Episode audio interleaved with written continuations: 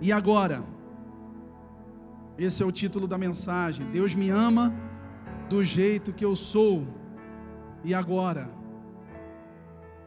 E agora? O que, que a gente faz com isso? Curve a sua cabeça, vamos orar por um instante. O Senhor possa preparar o nosso coração, a nossa mente em disposição para receber a Sua palavra santa, em nome de Jesus. Pai, nós queremos entregar esse momento a Ti, queremos entregar direção ao Senhor, queremos pedir que o Teu Espírito flua com autoridade, com liberdade nessa casa, nessa hora. Que o teu espírito flua através da revelação, que o espírito da profecia flua entre nós, trazendo verdade, trazendo libertação de cadeias, trazendo romper de sofismas em nosso intelecto, para que possamos caminhar em vida, para que possamos caminhar fluindo em tua vontade, em teu querer, em tua luz para esse tempo. Em nome do Senhor Jesus, nos envolva nessa hora toda preocupação com o dia de amanhã, todo obstáculo que se opõe à revelação da tua palavra seja repreendido nessa hora, todo espírito de distorção, todo espírito de acusação, todo espírito que se levanta contra a tua santa palavra seja repreendido. Só o teu Espírito Santo tem liberdade nessa hora, nem a minha carne, nem eu, ninguém de nós pode afetar aquilo que o Senhor tem proposto para essa noite. E nós damos a Ti o nosso coração. E nós damos a Ti o nosso intelecto e a nossa disposição. Sim. Abre os meus olhos para ver a beleza da tua majestade. Abre os nossos olhos nessa noite, Deus. Para juntar-me à canção do céu. Abre os meus olhos para ver a beleza da tua majestade. Para juntar-me à canção do céu.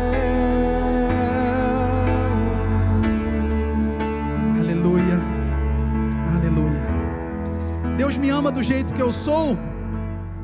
Sim, fique tranquilo. Já estava até sacudindo a chave do carro, né? Fique tranquilo, não precisa ir embora. Ele te ama. Como diz a canção, ele te ama, ele tem ciúmes de ti, né? Amor furioso de quem sou refém. Fique tranquilo, não precisa levantar. Ele te ama do jeito que você é. Mas antes de nós falarmos dos possíveis desnorteios dessa verdade, nós vamos dar uma introdução que começou no último culto de ceia. Fomos avisados aí repentinamente que, pum, suspendeu o culto. Dia 28 de fevereiro, o último domingo do mês, sempre na, nessa casa é o culto de ceia. E no último culto de ceia, nós fizemos online. E naquele último culto de ceia, nós falamos sobre a missão dos 70. Quantos aqui assistiram a live? Vocês em casa é terrível, né? Vocês mudam para o Faustão. Tem que vir para a igreja mesmo. E vocês em casa é. O dedo desvia para o Netflix. Então, naquela live, nós estávamos falando da missão dos 70. E o Senhor partilhou, começou a queimar, agitar algo no meu coração, no meu espírito. E Ele partilhou algo com o meu coração. E eu, na verdade, como eu disse, a pregação foi para mim. E eu, como sou bem enxerido e não guardo muito segredo, vou espalhar para vocês. Mas o Senhor me constrangeu naquela noite, na parte final da mensagem do dia 28, quando fala do fim do envio dos 70. Eu quero que você abra, por favor, em Lucas capítulo 10, a partir do verso 9. Abra sua Bíblia em papel, seu aplicativo.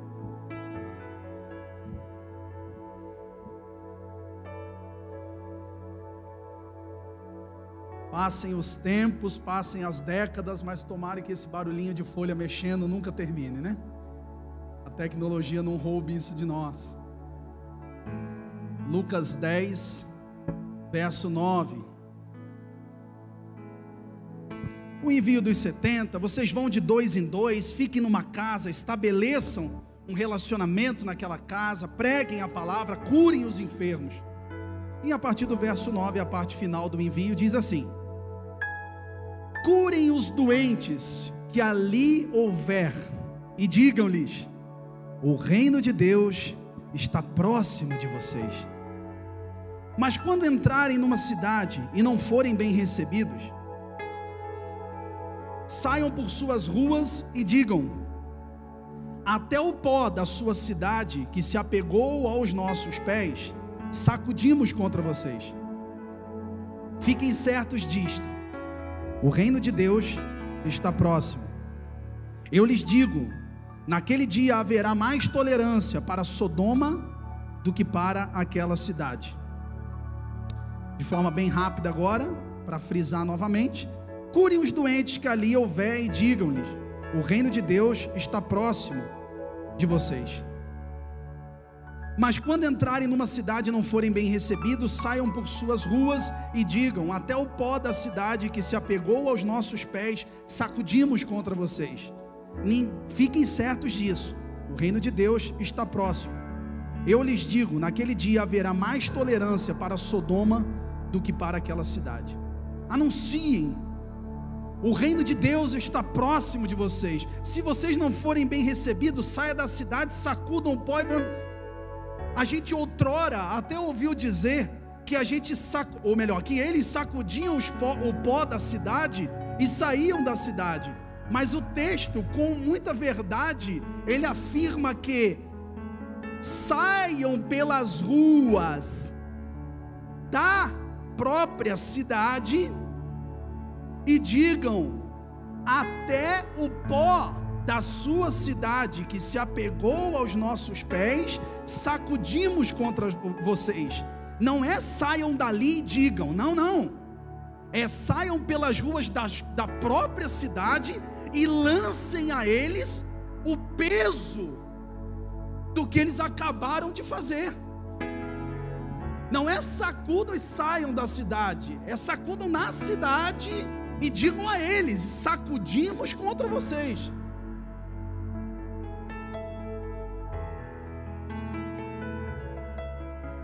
Eles precisam discernir o tamanho do que fizeram. Então não é depois que saiu, falem da cidade, não, na própria cidade. E três pontos me chamam a atenção no fim desse envio, e de forma bem didática nós vamos caminhar. O primeiro ponto que me chama a atenção: até o pó dos pés sacudimos contra vocês. Marcos 6,11, por favor.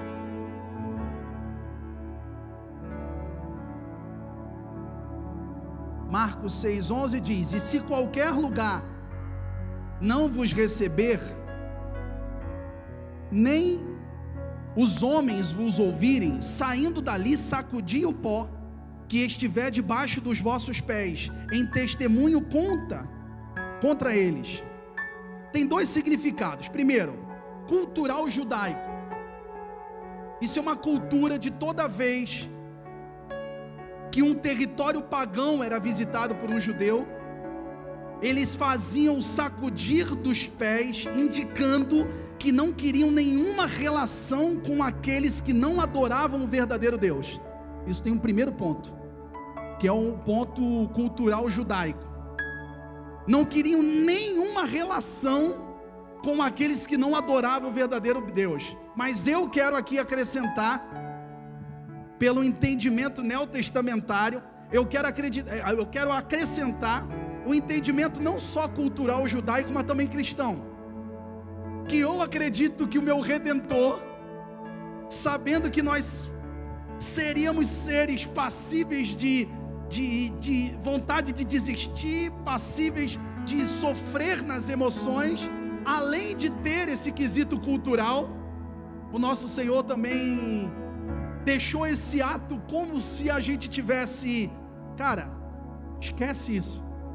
Os caras te rejeitaram lá, te trataram mal, não guarda nada daquele lugar lá. Está entendendo o que eu quero dizer? Então não fala só de não quero nada com a terra pagã, como era a cultura judaica, mas eu quero acrescentar também um entendimento cristão que o nosso redentor também estava dizendo. Cara, um não quis, mas tem gente que vai querer, não fica com, com, com raiva, não, não, não, carrega isso no coração. Tá, tá dando para entender? Então finaliza ali aquela rejeição.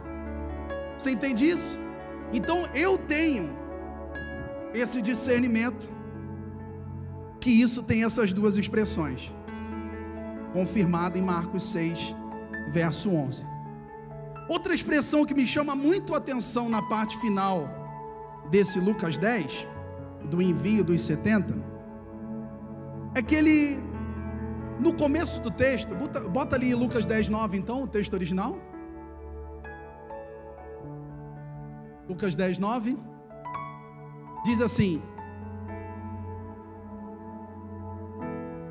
Curem os doentes que ali houver e digam-lhes: O reino de Deus está próximo de vocês. Mas no verso 11, 11 lá embaixo, quando ele diz que você já tivesse sacudido os pés naquela cidade, ele falou para os discípulos assim: digam para eles, fiquem certos de que o reino de Deus está próximo de vocês. Perceba que no começo o texto fala de uma anunciação das curas. Chegou o reino, pessoal. Cure os enfermos, expulse os demônios. Vamos embora. Façam aquilo que vocês vieram fazer. O reino de Deus está próximo de vocês. Mas eles não queriam. Eles não quiseram receber. Sacode os pés e digam assim: fiquem certos disto: o reino de Deus está próximo de vocês. Deixa eu dizer algo para você, querido. A informação te tira da ignorância. A informação nos tira da ignorância. Agora o entendimento nos tira do conforto. A informação nos tira da ignorância, mas o entendimento nos tira do conforto. Hoje está sendo apresentado só uma face do Senhor da mensagem. Que Ele é um cordeiro, está sendo apresentado só a primeira parte. O reino de Deus está próximo de vocês. Recebam cura, recebam libertação, recebam prosperidade, recebam. Mas a Bíblia diz que esse mesmo cordeiro, Apocalipse 5 fala que João chorando dizia assim: Quem vai abrir o livro? Quem é digno de abrir o livro? E uma voz dizia, um dos anciãos disse: Calma, João, o cordeiro, o leão da tribo de Judá é digno de desatar os selos e abrir o livro.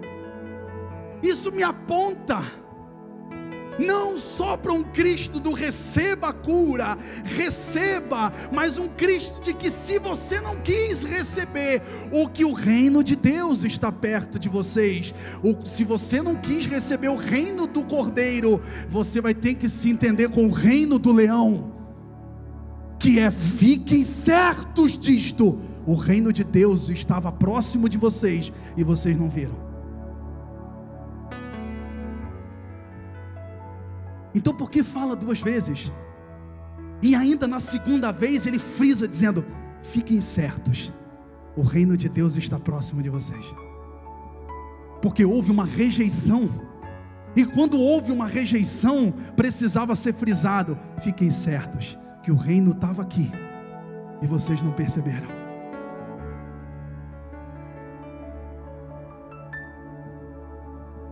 A informação nos tira da ignorância Agora, dura coisa é você começar a entender, meu irmão, porque o entendimento vai te tirar do conforto.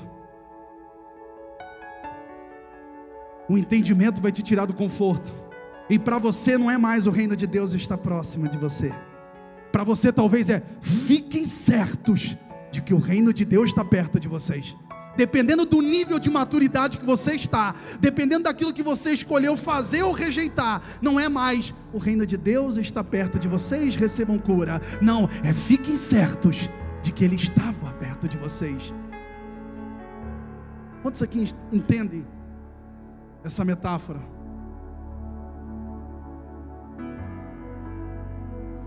O que eu quero que você entenda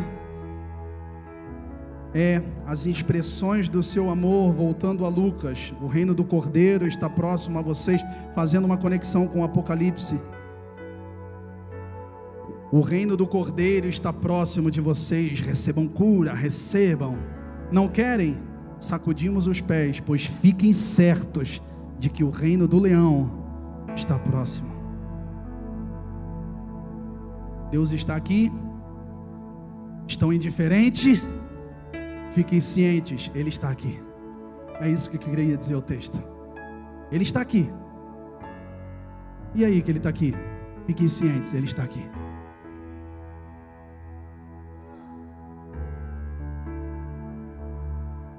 E por último, algo que entra como uma bomba no meu interior e precisa mexer com você nessa noite é: naquele dia, terceira colocação da parte final do envio dos 70, naquele dia, haverá mais tolerância para Sodoma do que para aquela cidade.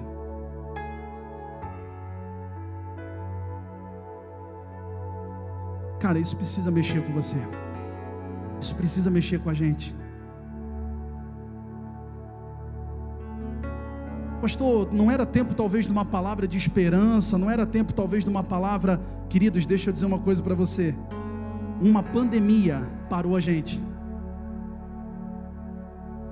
Até final de abril, a previsão do governo é vacinar quase metade da população.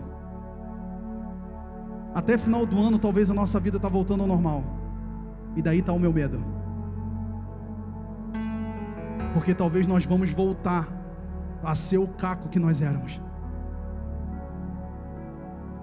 Então não tem palavra mais branda. Precisamos nos posicionar nesse tempo, porque quando tudo isso acabar, nós precisamos estar pronto, porque há de vir. Então não tem nada mais brando, me perdoa.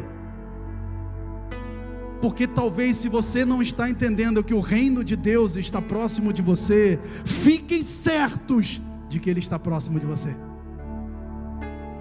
E isso tem que mexer com o seu interior e com o meu interior, porque o texto diz a respeito dessa cidade que naquele dia haverá mais tolerância para Sodoma do que para aquela cidade.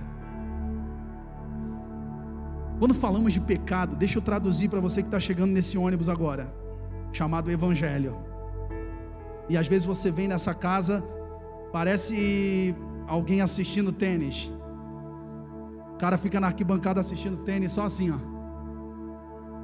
Talvez você que chegou agora, deixa eu explicar para você sobre Sodoma. Quando falamos de pecado, biblicamente, quando falamos de pecado ou transgressão extrema, Paulo, quando expressa sobre os sodomitas, ele fala de relações do mesmo sexo. Paulo fala a respeito de sodomia. Então, para você entender o nível daquela cidade, a expressão sodomita ela está querendo trazer algo de uma transgressão extrema. É a cidade que foi destruída por Deus pelo seu pecado e perdição em nível máximo. Abraão orou, anjos foram salvar Ló, e os homens daquela cidade queriam se deitar, violentar os anjos. E dessa cidade o Senhor está dizendo que naquele dia haverá mais tolerância com Sodoma do que para aquela cidade. E se isso não mexer com você, meu irmão, nós temos que fazer prova de vida no INSS para ver se você está vivo. Porque se isso não mexer com o seu interior e você se diz cristão, meu irmão, eu não sei mais o que mexe com a gente. Ele diz que haverá mais tolerância para Sodoma do que para aquela cidade que rejeitou o reino. Quando foi avisado, o reino está perto de vocês, a cidade rejeitou o reino. Minha vontade era de moldar a exegese desse texto, tentar montar, dizer que isso foi uma parábola e o Senhor quis dizer que. Não, não, ele não quis dizer, ele disse e aquilo. Não tem como melhorar, não tem como aliviar, é isso. Pastor, mas isso é perigoso, porque esse texto é a comprovação que está se abrindo uma tolerância para o pecado. Haverá mais tolerância com Sodoma do que com aquela cidade, está abrindo uma tolerância para o pecado.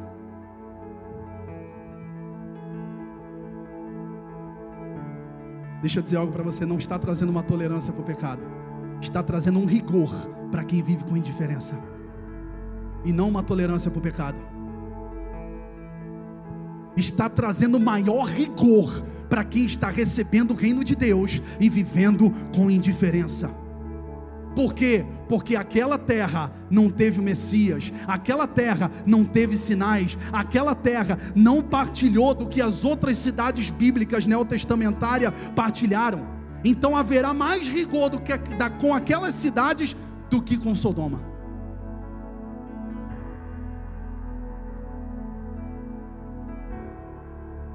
É como se o Senhor estivesse dizendo assim: para a ignorância não há tanto rigor quanto há para a indiferença. Para a ignorância, há muito tempo nós botamos o mundo no inferno. Nós crescemos falando que os do inferno era o mundo. Mas há mais rigor para os que agem com a indiferença do que os que agem com ignorância. Isso talvez quebra, é um pé na porta do nosso quartinho teológico, daquilo que aprendemos. Meu Deus do céu.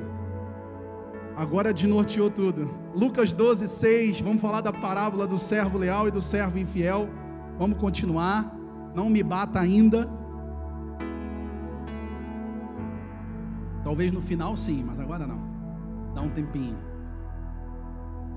Lucas 12, 46 diz: Virá o Senhor daquele servo no dia em que não espera, e numa hora em que ele não sabe, e separá-lo-á, e lhe dará a sua parte com os infiéis. E o servo que soube a vontade do seu Senhor, e não se aprontou, nem fez conforme a sua vontade será castigado com muitos açoites. Mas o que não a soube e fez coisas dignas de açoite, com poucos açoites será castigado. Meu Deus do céu. A nossa teologia do pecadinho e do pecadão cai por terra. Quantas vezes nós já ouvimos? Não, não tem pecadinho e pecadão, é tudo pecado.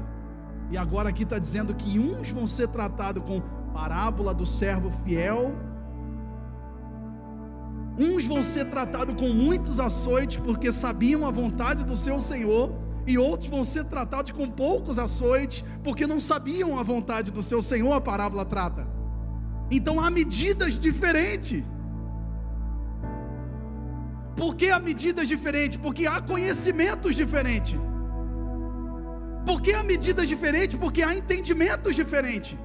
Logo, para alguns é: o reino de Deus está perto de vocês. Recebam cura, recebam unção, recebam. Agora, para alguns é: fiquem certos de que o reino está perto de vocês. E o texto termina: E qualquer que muito for dado, muito lhe será pedido e ao que muito se lhe confiou, muito mais se lhe pedirá. Já ouvimos muitas vezes isso em ambientes que tínhamos que promover resultado. O líder virava lá e falava: meu irmão, a quem é muito é dado, muito é cobrado, e a quem, né, sempre com aquele cumpre meta e vai e faz. Muitos aqui que já, já participaram de outros ambientes é, sistemáticos entendem esse texto, mas só que o texto está dizendo da carga que entendemos, porque diz que um não sabia a vontade do seu Senhor.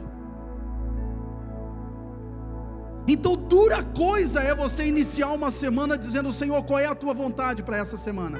Porque se o Senhor te confia a vontade e ainda assim você vive em indiferença, ah, meu irmão. Mas isso não encaixa na graça, isso não encaixa no que está sendo falado hoje porque hoje é só o reino do Cordeiro, é, é o primeiro receba, é o, é o reino de Deus, está perto de vocês. Mas fiquem certos que Ele está perto de vocês. Então, dentro disso, nós voltamos ao título da mensagem: Deus me ama do jeito que eu sou. E deixa eu te dizer, sim, Ele te ama e ponto. Fica calmo, fica tranquilo, te ama te ama. Agora falando de amor de Deus, vamos, vamos, vamos limpar o para-brisa um pouco? Aquele para-brisa todo embaçado, vamos limpar um pouco o para-brisa? Falando de amor de Deus, Ele te ama e ponto. Não quero tirar isso de você, porque é uma verdade inquestionável. Mas a Bíblia também me diz que ser amado por Deus, ou ser amado de Deus, é meu ponto de partida e não a minha busca. O que nos decepcionou na caminhada é que muitos nos venderam a ideia de que precisávamos fazer para ser amado por Deus, quando na verdade o ser amado por Deus não é a minha busca, e sim o meu ponto de partida.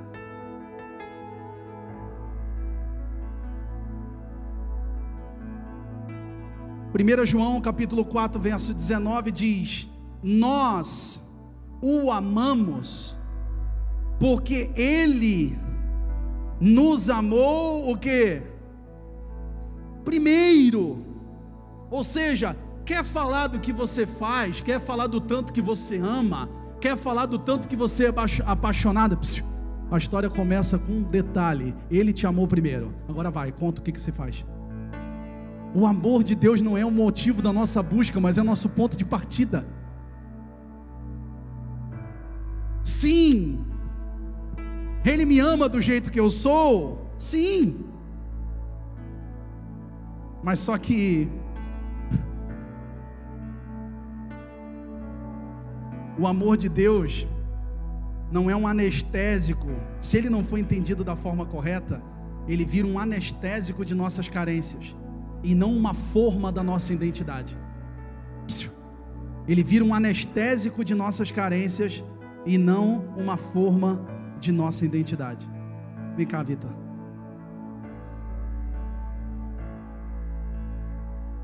Vem cá, olha só. Te fizeram mal, né? Mas Deus te ama, cara. Vem cá. Deus te ama. Pronto, pronto. Isso é muito bom, mas isso é muito bom para vender livro. Isso é muito bom para vender arrasta para cima. O amor de Deus é meu ponto de partida Então, quando isso acontecer, bora, meu irmão, porque Ele te ama. É a mesma coisa, mas com entendimento diferente. Ele não é um instrumento de anestésico da carência, mas ele é uma consciência de que Deus me ama. E se Deus me ama, eu não dependo mais de ninguém, porque Ele me ama. Ah, isso é um motivo para mim andar só? Não, não, não. Porque esse Deus que fala que me amou primeiro, bota lá o texto, anda mais um versículo. Se alguém diz eu amo a Deus e aborrece o seu irmão, é mentiroso, pois quem não ama seu irmão a qual viu, como pode amar a Deus a quem não viu? Então a consciência de amor de Deus não é uma consciência para ser autônomo, mas um entendimento de que se eu amo ao Senhor, eu preciso expressar na vida de alguém. Mas só que sem dúvida alguma, o amor de Deus não é um anestésico de nossas carências, mas a forma de nossa identidade. Eu, meu irmão. Porque ele me amou primeiro, então primeiro de tudo ele me amou. Primeiro de tudo, começa por aí. Agora vamos conversar. Então o amor de Deus não está no fim da minha busca no, no final da minha dedicação. Não, não, o amor de Deus já está aqui. E Ele me impulsionou. E agora, agora sim eu te digo: título da mensagem: Deus me ama do jeito que eu sou? Sim, Ele te ama. Mas a mensagem diz: Ele me ama do jeito que eu sou? E agora? Ele me ama do jeito que eu sou. E agora? E agora eu não vivo mais para pagar o seu amor. Agora eu vivo para corresponder ao seu amor.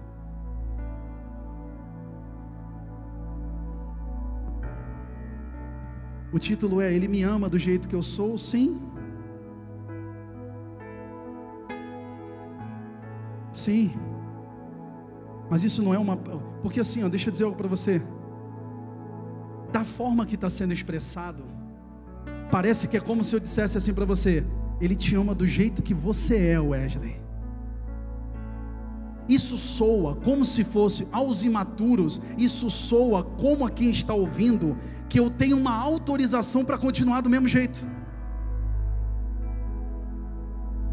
E isso está tão difundido, se você pregar ao que não quer mudar, aquele que está com um pecado visível ou invisível, se você pregar qualquer objetivo de mudança a esse cidadão, capaz de você ser taxado como intolerante, porque Deus me tolerou desse jeito, Ele me ama do jeito que eu sou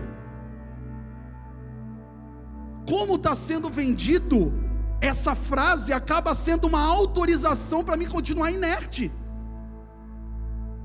Mas é como trazendo ao texto de Lucas 10, é como se fosse assim: Deus te ama do jeito que você é. Mas fique ciente, Ele te ama do jeito que você é. Então isso, essa verdade quando entra como um, como um tiro dentro de nós, quando entra essa verdade em nós, você pensa assim, cara, se Ele me amou assim, eu não quero mais ser assim. Eu quero corresponder a esse amor. Porque ele, se ele me amou sujo do jeito que eu tô, ou do jeito que eu tava, eu não quero mais ser quem eu sou. Isso não é uma autorização para você continuar do mesmo jeito. Mas isso é uma tocha dentro de você a você começar a viver para corresponder esse amor. Quantos aqui estão entendendo, gente? Então ele te ama do jeito que você é, sim, mas e agora? E agora?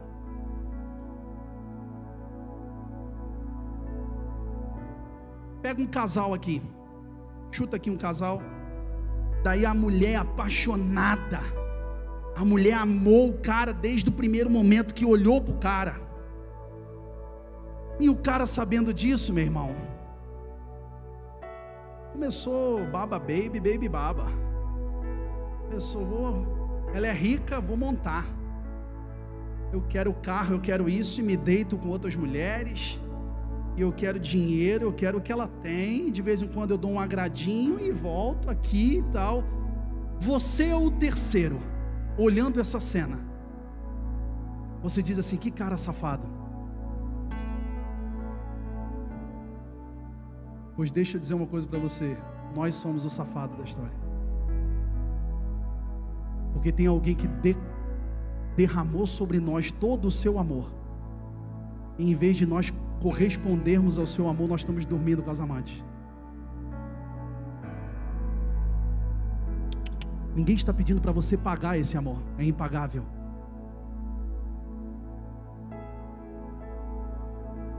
Mas esse que você taxa como safado, com a sua moralidade religiosa elevado, nós somos o safado. E Deus nos comprou sabendo, Deus marcou um casamento com a sua noiva, sabendo que a sua noiva deitaria com outros. Cara, se isso não te motivar a abandonar os amantes e correr para os braços desse noivo, eu não sei mais o que precisa.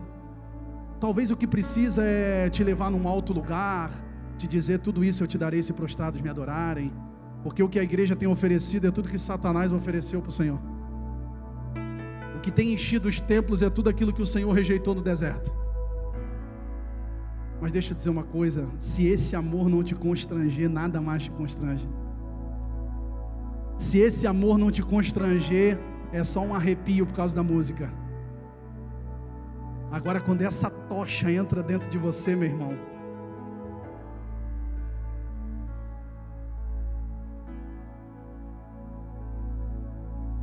E Ele sabia o que faríamos e nos amou primeiro.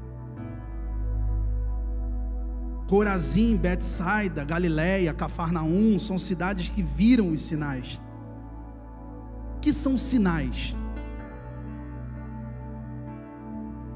Eu lecionei sobre trânsito durante 17 anos da minha vida.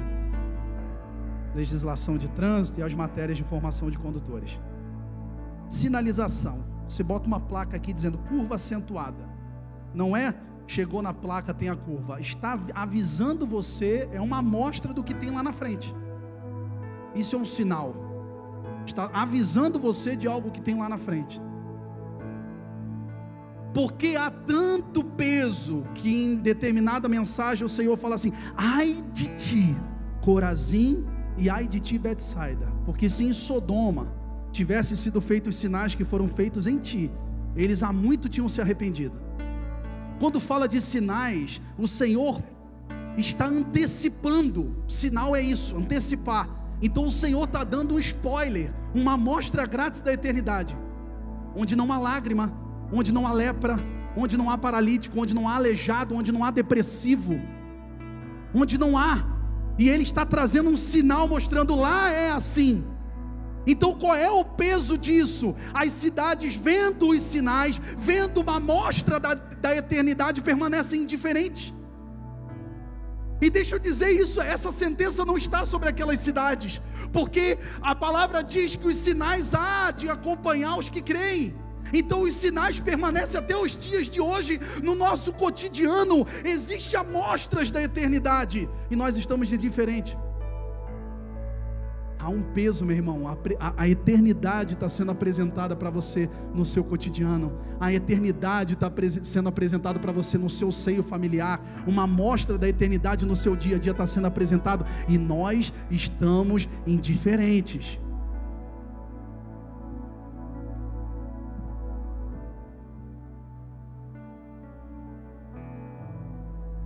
e, e queremos morar no céu. Nós desprezamos os sinais da eternidade e queremos passar a eternidade lá. Nós desprezamos as amostras que temos do que será a eternidade e queremos passar a eternidade lá. Porque assim, ó, parece que nós já aceitamos o fato, me perdoa, mas parece que nós já aceitamos o fato de que nós não conseguimos. Denis, parece que nós já aceitamos o fato que nós não conseguimos. Parece que a gente se apoia, qual é a muleta? De que a minha carne é fraca, a, minha, a outra muleta qual é? Eu tenho um corpo corruptível. Então nós já pegamos textos e, e sabe, a nossa maldade é apoiada nessas muletas. E nós não conseguimos perceber a eternidade em sua beleza e os sinais, porque nós não, cara, nós não acreditamos. Desculpa lançar isso de, de, forma tão taxativa, mas quando eu falo nós é nós, não é vocês, é nós. Nós não acreditamos. Parece que nós aceitamos o fato de que nós não conseguimos glorificar a Deus. Pastor, nós só conseguiríamos glorificar a Deus na sua totalidade quando nós tivermos um corpo incorruptível, pastor. Quando nós formos o fantasminha camarada, quando nós virar um, umas, umas geleia, sei lá, no, no, no, em que fórmula quântica você acredita aí, mas parece que nós não acreditamos mais de que é possível viver uma eternidade. É possível viver a glória num corpo corruptível. Daí nós apoiamos, a carne é fraca e tal. 1 Coríntios 6, 20. Vamos acelerar. 1 Coríntios 6, 20. Porque fostes comprados por bom preço. Agora, pois, o que? Glorificai, pois, a Deus no vosso. No, é possível glorificar a Deus no vosso corpo e no vosso espírito, os quais pertencem a quem? A Deus. A Deus.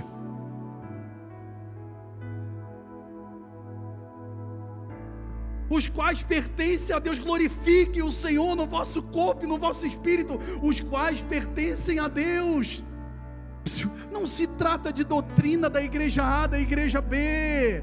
Não se trata de ir para o pastorzão da internet e perguntar se é pecado ou se não é pecado. Eu não vivo mais pelo parâmetro do que é pecado. Eu vivo pelo parâmetro do que glorifica ou não o meu Senhor porque é possível, porque eu fui comprado por um bom preço, então eu glorifico no meu corpo e no meu espírito. Para de a carne é fraca, nós temos um corpo corruptível, é possível.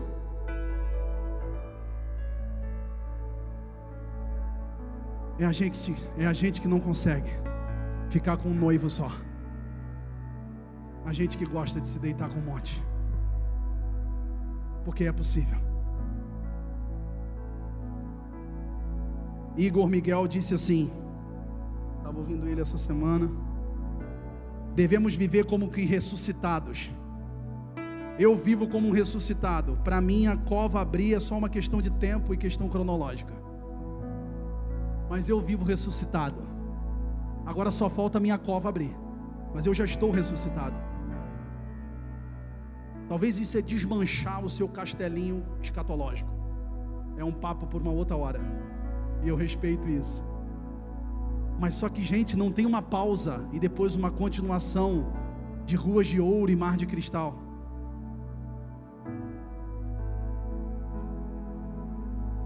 Você acha, você acha que os heróis da fé que morreram há milhares de anos atrás, eles estão dormindo, esperando? Ou eles já, eles já podem ter morrido num dia e dado um passo no dia do Senhor, que ainda nós não vimos, no espaço-tempo. Consegue entender o que eu quero dizer? Porque então quer dizer que está todo mundo esperando Macron, o Biden, os caras estão dormindo há milhares de anos esperando um monte de coisa acontecer. Ou eles já deram um passo, morreram hoje, naquela mesma hora, eles já estão desfrutando do dia do Senhor. Isso é uma loucura para você dar uma pesquisada aí. Mas só que nós precisamos entender que não há uma pausa. É, é virar para o ladrão da cruz e dizer assim: ainda hoje estarás comigo no paraíso. Não é assim, ó, lá em 2030 e pouco o mundo vai acabar. Então aguenta aí que lá em 2030 e pouco você vai estar comigo. Não, ainda hoje. Nós precisamos entender que não há três vidas, não há duas não há uma pausa e uma continuidade. Esse entendimento de que eu glorifico o Senhor no meu corpo e no meu espírito é um entendimento de que eu já ando ressuscitado, só falta abrir a cova.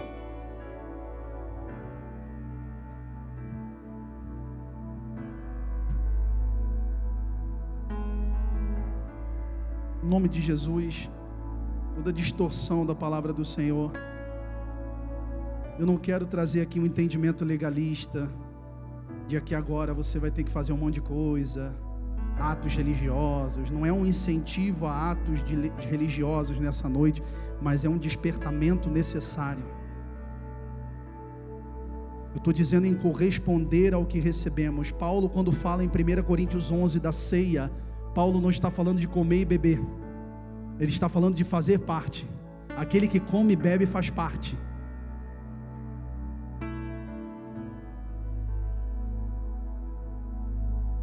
Então, quando fala examinar e pôs o homem a si mesmo, então coma do pão e beba do cálice, não é assim, cara, vê se tu é bonzão. Se tu for bonzão, tu pode vir para a mesa. Se tu for podrão, tu tá fora. Beleza? Cara, ninguém sentava na mesa, a começar por mim que sou o mais podre. Então não se trata de ser mais ou menos qualificado para sentar na mesa. Quando ele está taxando, dizendo, examine-se, pois. Porque o convite dele foi: vem, senta para tu fazer parte disso. Então agora é, examina se tu quer fazer parte. Porque aquele que senta na mesa e não quer fazer parte, come e bebe juízo para si, pois come e bebe indignamente. Então dignidade não é você merecer, porque nenhum de nós merece. Aonde está a dignidade? Pelo menos você sentar e desfrutar daquilo que você quer fazer parte. E não só chupinhar aquilo todo domingo que você não quer fazer parte. Daí é juízo para si. E não condição de estar santo, bom ou não bom. Quantos entendem isso? Então o convite dessa hora não é para você sair que nem louco fazendo um monte de coisa a partir de amanhã. O despertamento dessa hora é para que nós possamos entender de que Ele me ama. Mas e agora? É abusar desse amor como eu quero carro eu quero casa, vamos, vamos, vamos. Como o safado que nós acabamos de taxar, ou agora corresponder esse amor?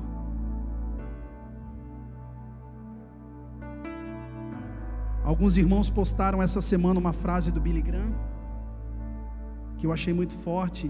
Billy Graham falou assim: "A salvação não me custa nada". Não é sobre salvação o assunto dessa noite. Não desvirtue aquilo que está sendo trazido aqui. A salvação não me custa nada. Mas Billy Graham disse assim: agora o discipulado me custa a vida. Dorme com um barulho desse. A salvação não te custa nada mas o discipulado te custa a vida.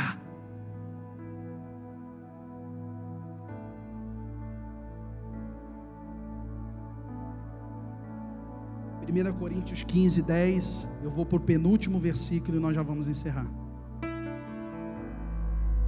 Me amaste primeiro com amor verdadeiro. Oh, oh, oh. resposta? Minha resposta é te adorar. Sim! Minha resposta é te adorar.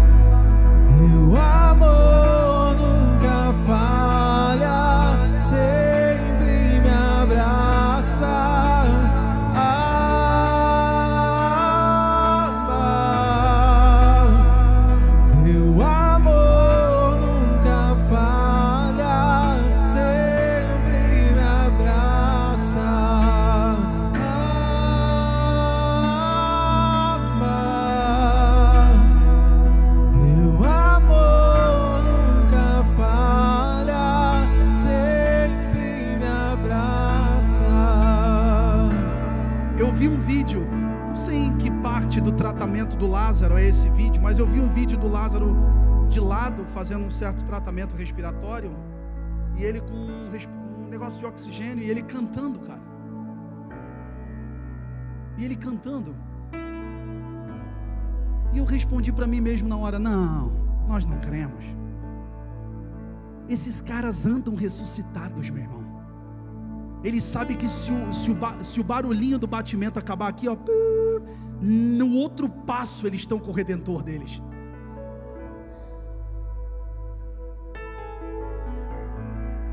Eu vi o Vitor nos últimos dias com uma segurança que eu jamais, talvez, talvez nunca terei. Porque esses caras não vão dar uma pausa para a morte e continuar a eternidade, eles andam glorificando, eles andam ressuscitados. Então para eles é só uma continuidade. Há tempo, é, há tempos eles tiraram o vagão deles do trilho humano, onde a expectativa de vida é 70, 75 anos, e eles colocaram o trilho, o vagão deles no trilho eterno, onde não há pausa. Há tempos. Então por isso que os mártires que você vê, as histórias, eles vão para a morte cantando. Eles vão para a morte louvando. Estude a respeito dos mártires e você vai ver. Os caras vão com segurança para o martírio. Você lê a respeito de Policarpo, que andou com João. Policarpo, quando foi passar pelo martírio, Policarpo começaram a botar fogo nele. Só um pedido eu faço, o último. Começa a queimar pelo pé. Para mim conseguir morrer louvando o meu Senhor. Cara, nós não cremos, cara. Nós não cremos. Nós não cremos. Nós estamos em busca do amor. E nós não entendemos Ele, que Ele já me amou primeiro. Nós estamos em busca dele. O, tudo aquilo que estamos em busca é lucrativo. Estamos em busca do emagrecimento, estamos em busca disso, estamos em busca de ser resolvidos por dentro, estamos em busca de curar as nossas emoções, e tudo que é em busca é lucrativo, porque a partir do momento que gera consciência de ponto de partida, gera transformação de identidade. E quando gera transformação de identidade, acabou o lucro. Acabou, acabou o lucro. 1 Coríntios 15, 10 diz assim: Mas pela graça de Deus sou eu, sou o que sou. E a sua graça para comigo não foi vã. Pessoal da graça, escuta essa aí.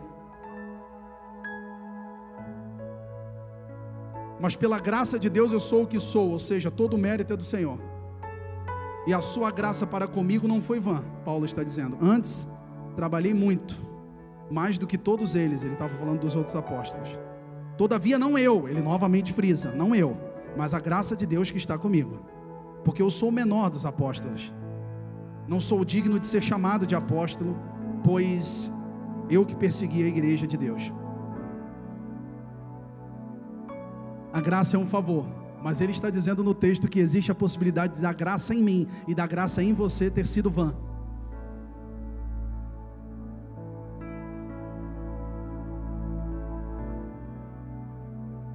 Ele fala de corresponder a esse favor. Ele não fala de pagar o favor. Ele fala de corresponder a esse favor.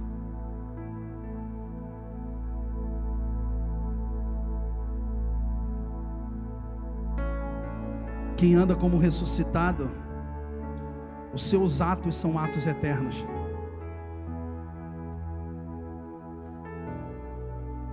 Separa o seu dia numa partícula de 100%. Separa o seu dia ou a sua semana em uma fatia de pizza ou uma pizza inteira.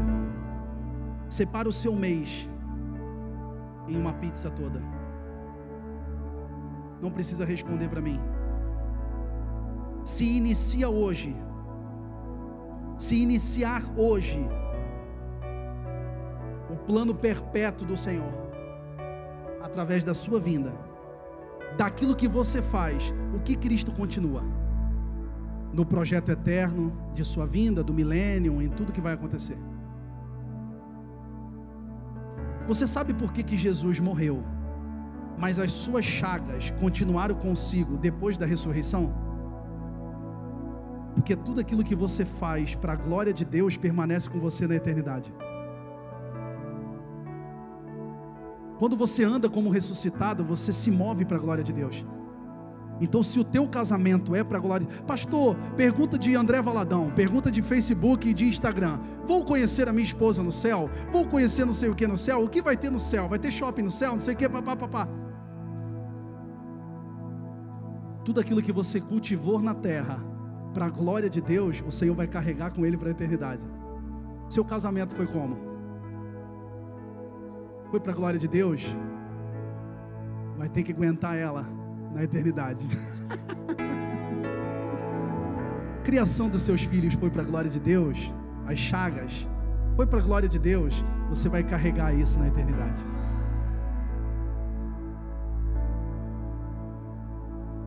Voltando ao título da mensagem, Deus me ama do jeito que eu sou? Sim. Isso não é uma promissória em branco para você continuar do mesmo jeito, mas é uma bomba dentro de você a te impulsionar a corresponder a esse amor. Essa é a primeira mensagem. Semana que vem é culto de ceia e nós continuamos. Feche os seus olhos por um instante. Aquele que quiser ficar de pé pode ficar. Aquele que quiser pode ficar à vontade.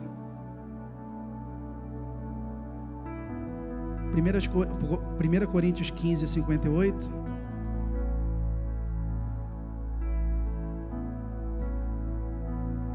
Portanto, meus amados irmãos, sede firmes e constantes, sempre abundantes na obra do Senhor, sabendo que o vosso trabalho não é em vão. Não deixe, não deixe o seu dia a dia ser em vão.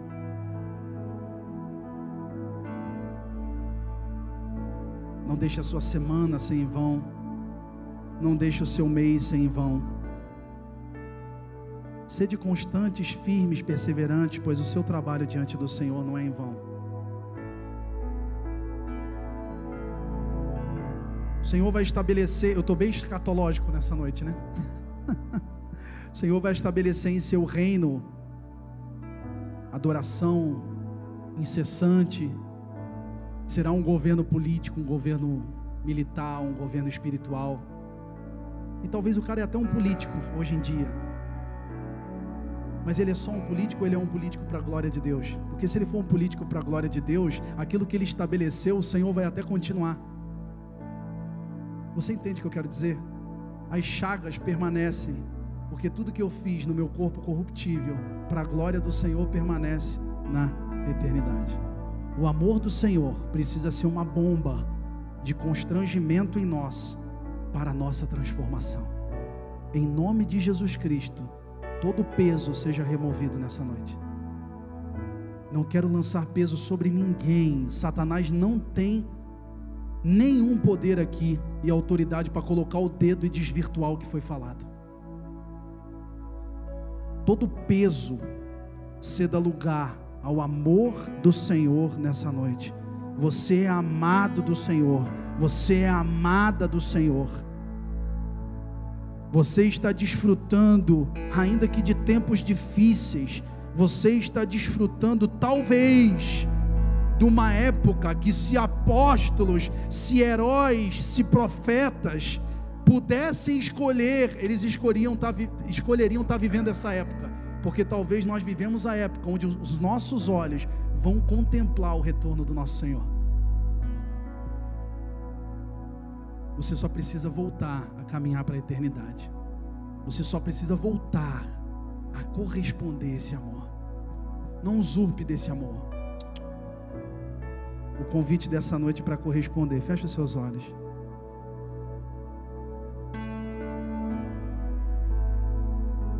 Eu estou correndo, eu estou correndo para ti. Esse é o convite para essa noite. Nós nos lançamos aos pés do Senhor. Eu não posso te chamar aqui na frente, mas aí no seu lugar, você pode se lançar aos pés do Senhor. Você tem liberdade nessa casa, meu irmão. Deus me ama, sim, Ele te ama. Você está na casa do Pai. Aí na sua casa, você que está assistindo a transmissão, se derrame diante do Senhor. Queremos voltar a corresponder esse amor. Sim, para ti. Eu estou buscando lugar aos seus pés. Prepara os meus. Sim, Deus. Em direção do alvo. Prepara o meu coração. Eu quero sentir as coisas lá do alto. Eu estou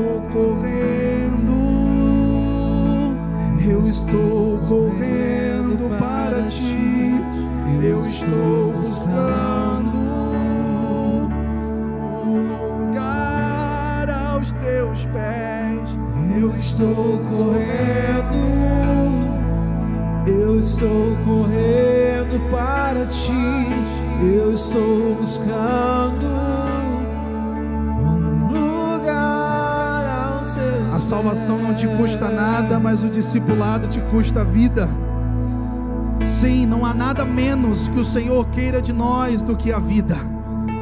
Não, não, disso ele não abre mão, porque foi ele quem comprou. Sim, o seu amor, um preço alto foi pago. Eu estou para ti. Seja resgatado nessa noite dos tentáculos da culpa.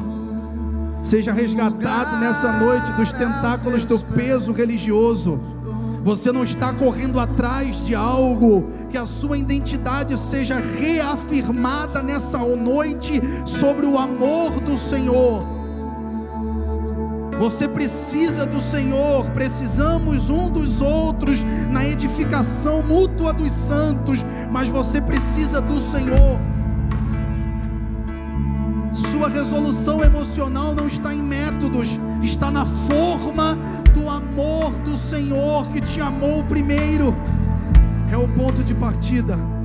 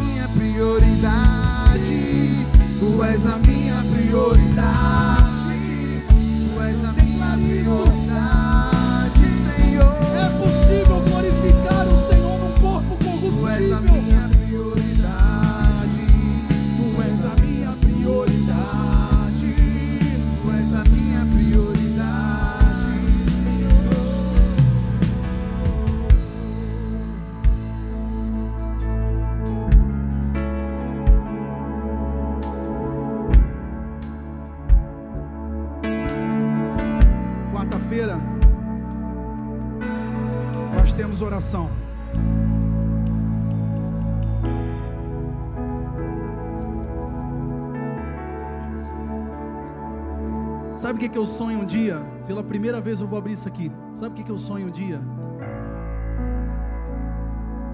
A gente é de uma geração muito ativista. A gente é de uma geração do filho que estava perdido dentro de casa.